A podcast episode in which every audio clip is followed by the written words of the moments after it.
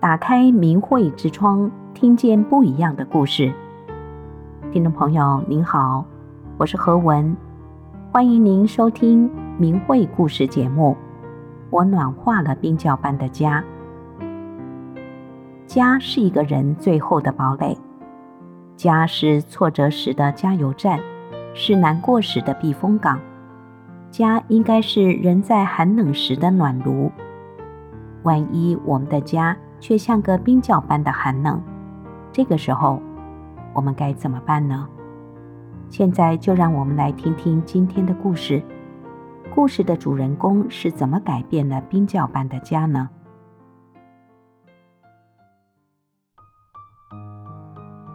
我丈夫是没有家庭观念的，向来是只顾自己玩乐。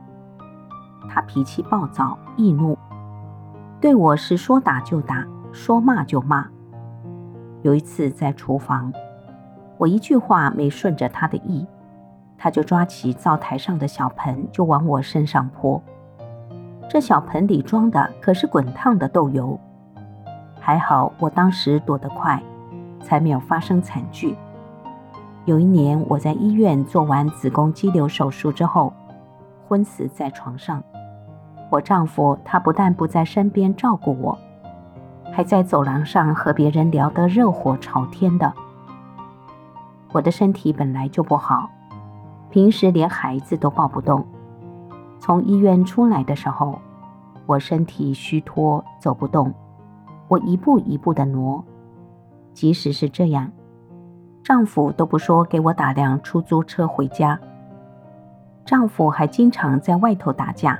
可是出了名的，也不给我生活费，但过日子总是需要钱呢。还好我所住的区里有一位姐姐，看我和孩子可怜，她自己舍不得吃，舍不得穿，总是帮衬着我。我丈夫还爱赌，见到家里有钱，就把钱抢了去赌。有一次，我不想和他过了。他竟然抱着孩子去赌博，我太害怕了，怕他赌疯了把孩子给押上。我怨我的公婆没教育好丈夫，而我的婆婆看不上我，总是背着我丈夫，我公公对我说些特别难听的话。婆婆欺负我，刁难我，但是她居然还是到我家管我要生活费，我没好气的把她撵了出去。我不想白受气，所以也拐弯抹角，不着痕迹地怂恿我丈夫到我公公那儿告状。因为我生的是男孩，公公偏向我，所以他们几个人之间的关系也是很紧张。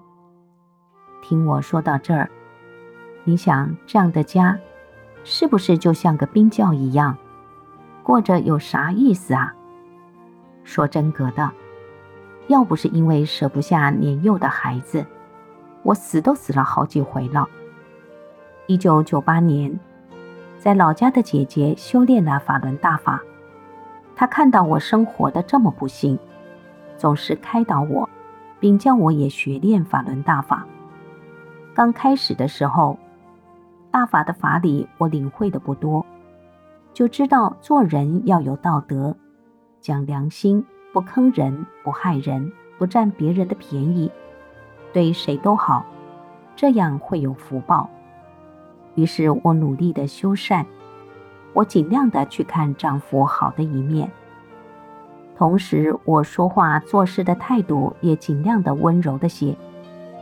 我开始改变自己，我发现我做得好一点的时候，丈夫也变得好一点，对我的关心也多一些。我用大法的真善忍来要求自己，改变自己。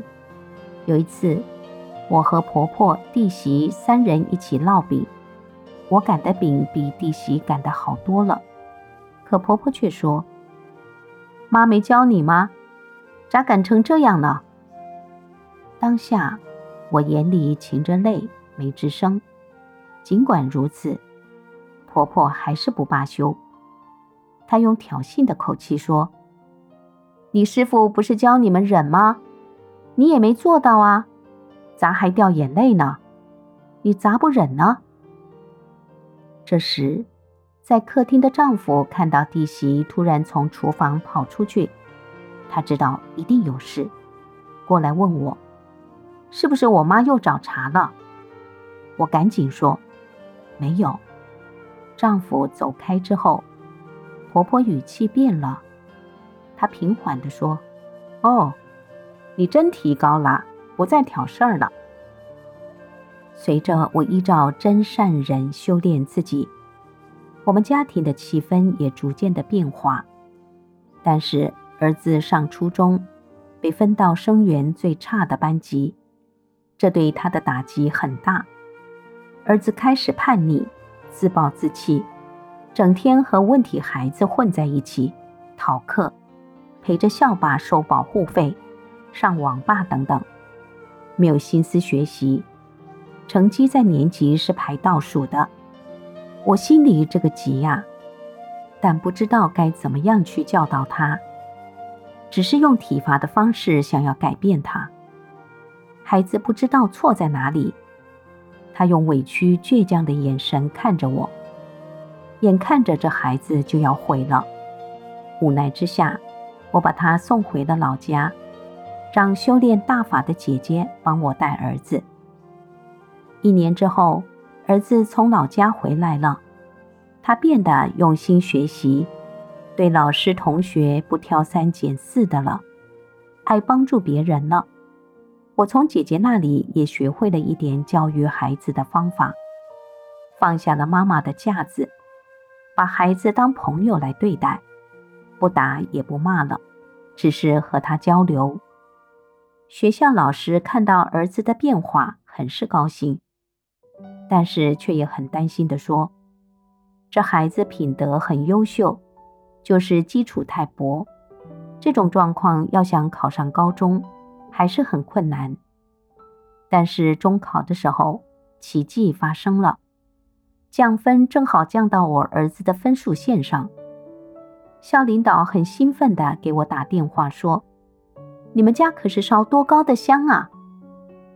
我告诉他。”我们家的香高的摸不到头，因为我修大法，只要按真善忍的法理去做，就会有福报。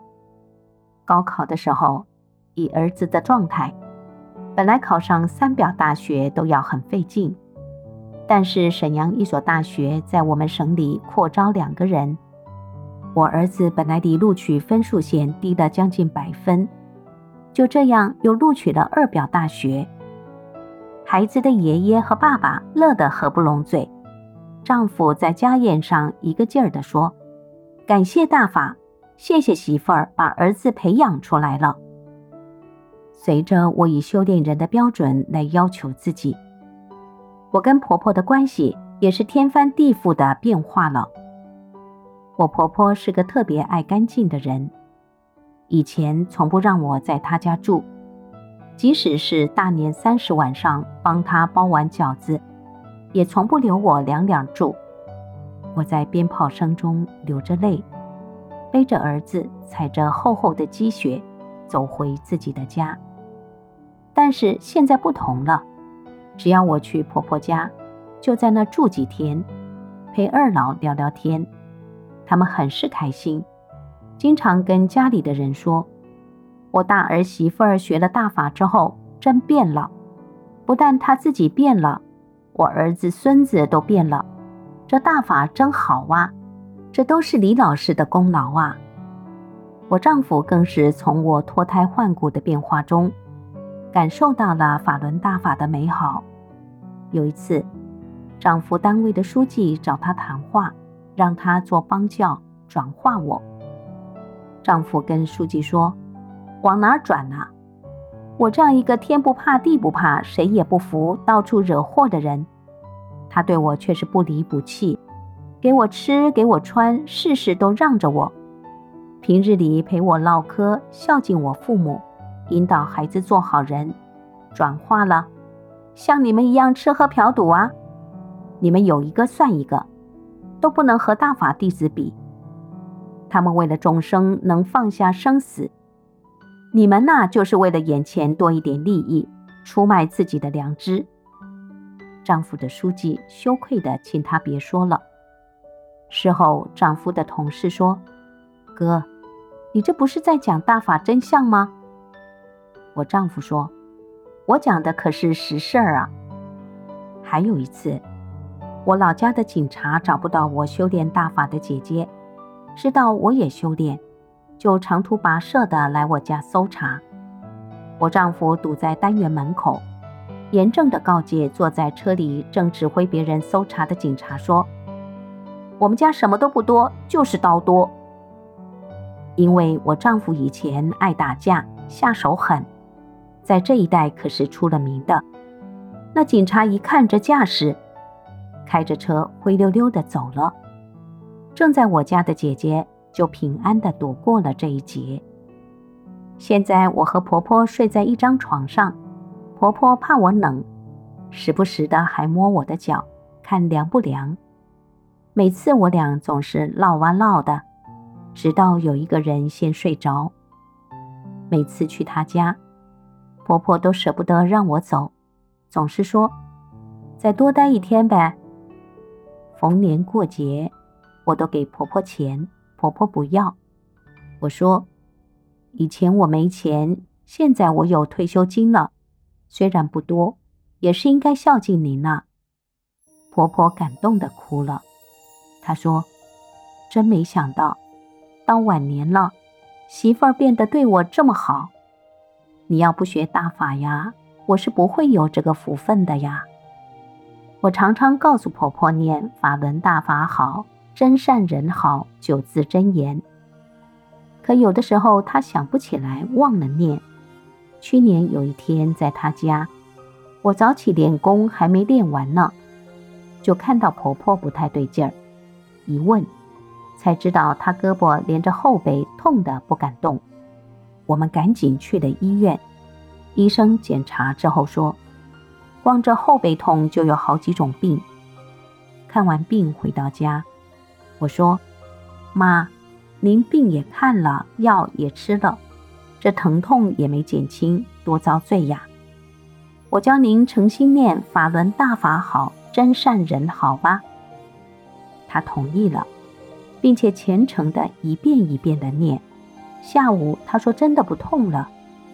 后来婆婆高兴的告诉我，法轮大法好，我能上得了楼了。我儿子毕业之后。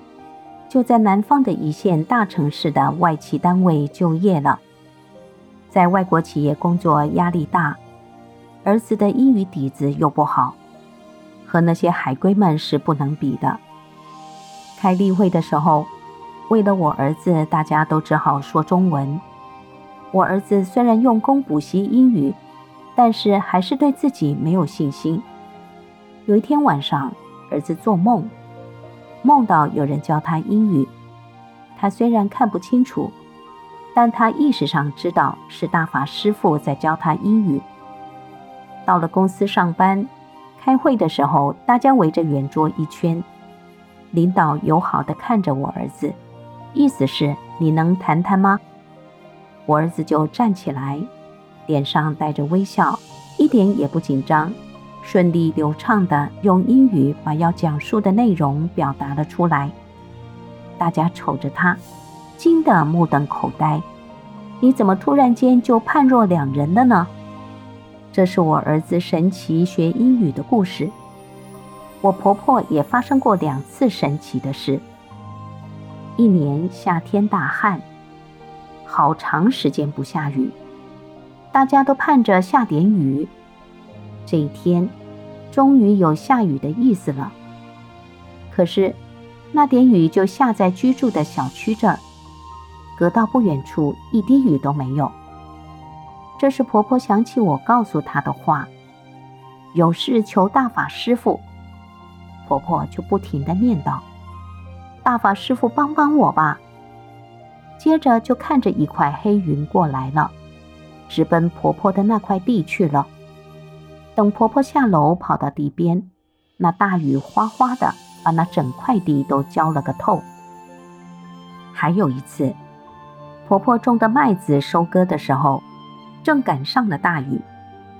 当时麦子装在袋子里，上面还盖着塑胶布，这雨一下就是四五天不停。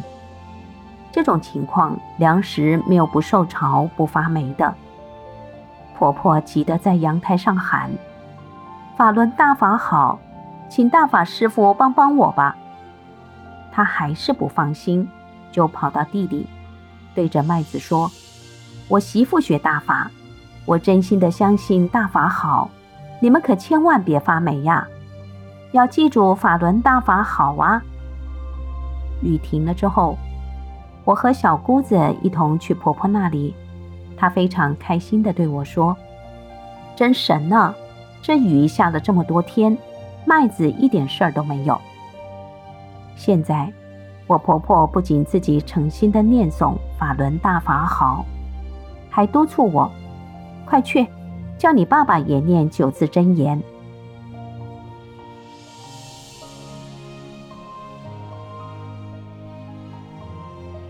听众朋友。从今天主角的经历，您应该知道“法轮大法好，真善人好”这九个字是真实无虚的。